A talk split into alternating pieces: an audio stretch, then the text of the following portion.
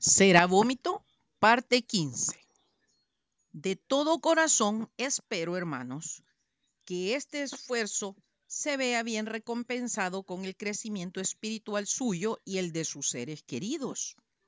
Nuestro sistema de vida al mando de Satanás en este mundo se caracteriza por volvernos ajenos e insensibles a las cosas celestiales.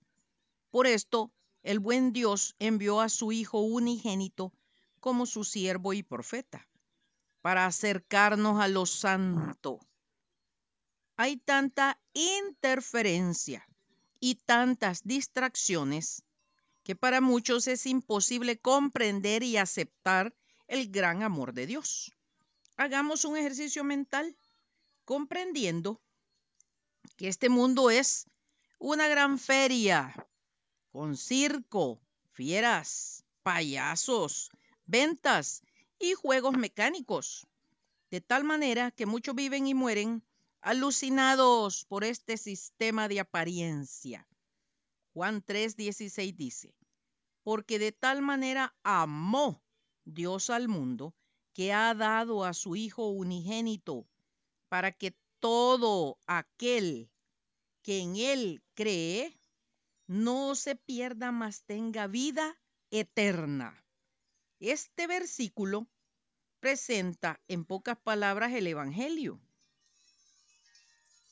El libro de Jonás, que nos ocupa, es Juan 3:16 del Antiguo Testamento.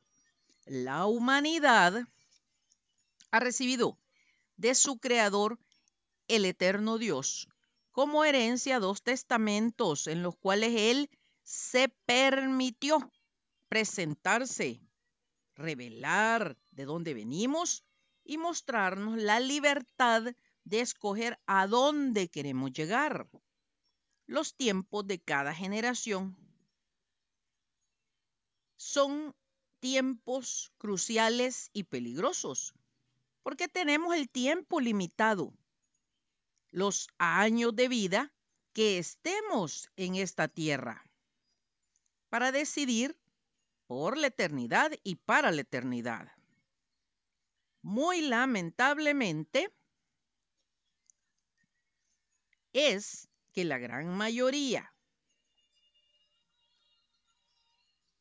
de humanos estén lejos del único Dios verdadero. El altísimo Dios no pierde, porque Él sigue siendo Dios, creamos en Él o no. Pero el humano incrédulo y rebelde sí pierde y todo.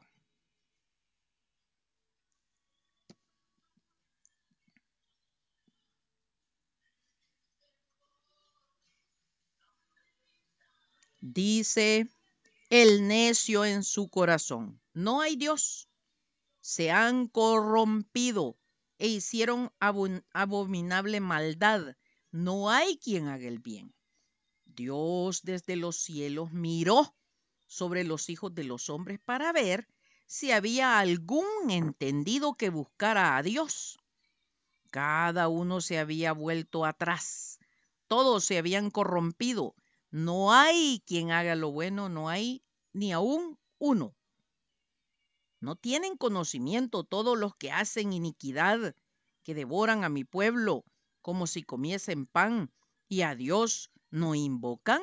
Salmo 53, 1, 4.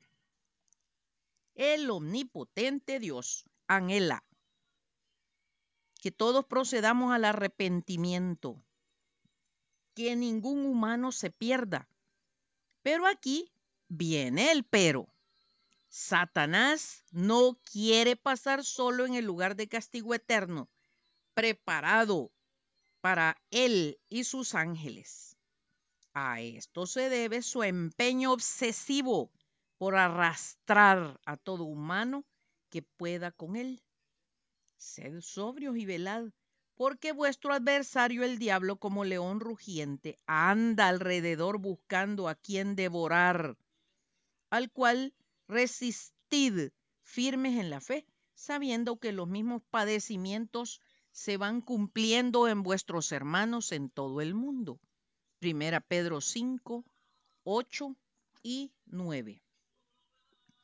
El libro de Jonás abre el telón del drama humano, del cual la gran mayoría no son conscientes, que el eterno Dios no escatimó ni a su propio Hijo para brindarnos tan grande salvación. Más de alguno dirá, ¿de qué nos salva? Nos salva de la condenación eterna.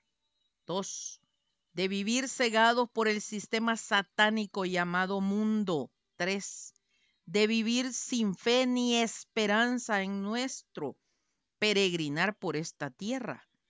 Nunca, nunca será lo mismo pasar solos por el valle de sombra y de muerte que bajo el cuido y la guía de nuestro buen Dios.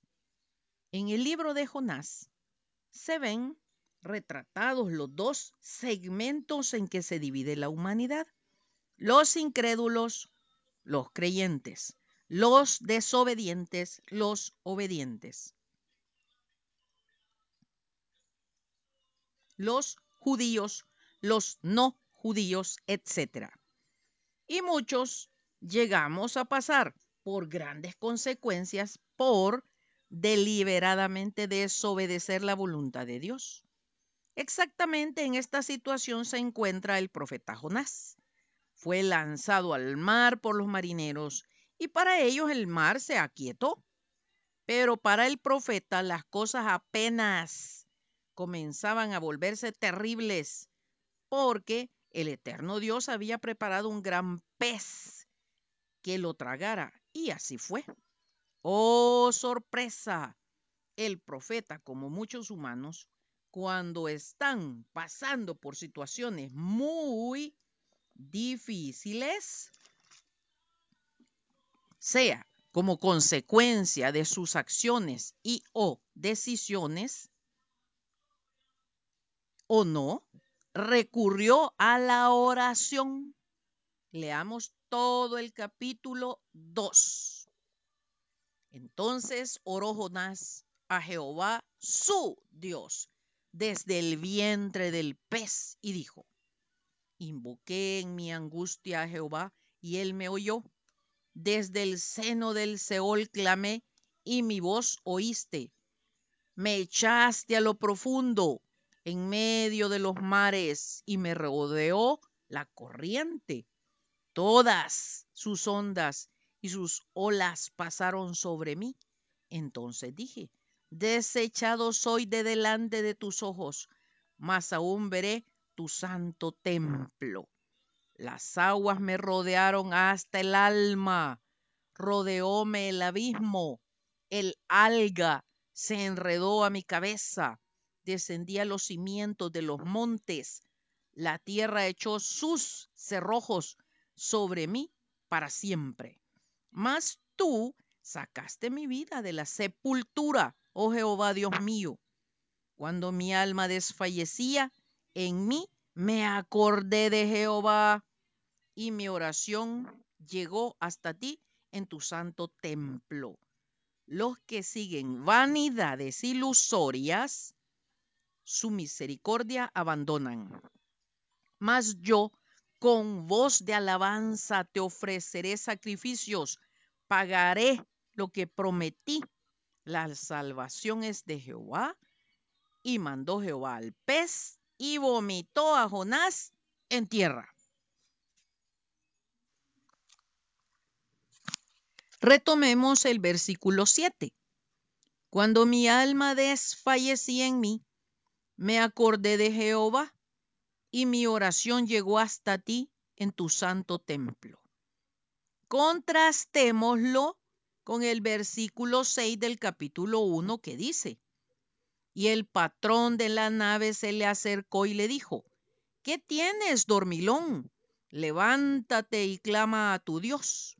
Quizá Él tendrá compasión de nosotros y no pereceremos.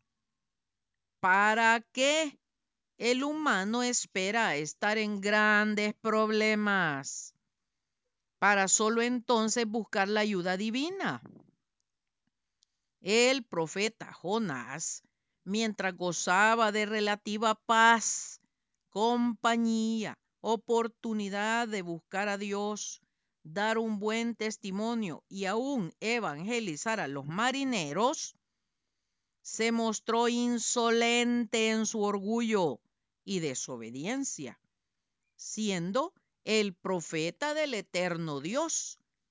Se acordó de él y oró estando metido, no en la boca del lobo, sino en el vientre del gran pez por tres días y tres noches. Es de resaltar que así como estuvo en el barco sin hacer nada, de la misma forma estuvo rebotando de un lado a otro en el vientre del pez, mientras éste seguía su rutina. ¿Cómo lo sabemos?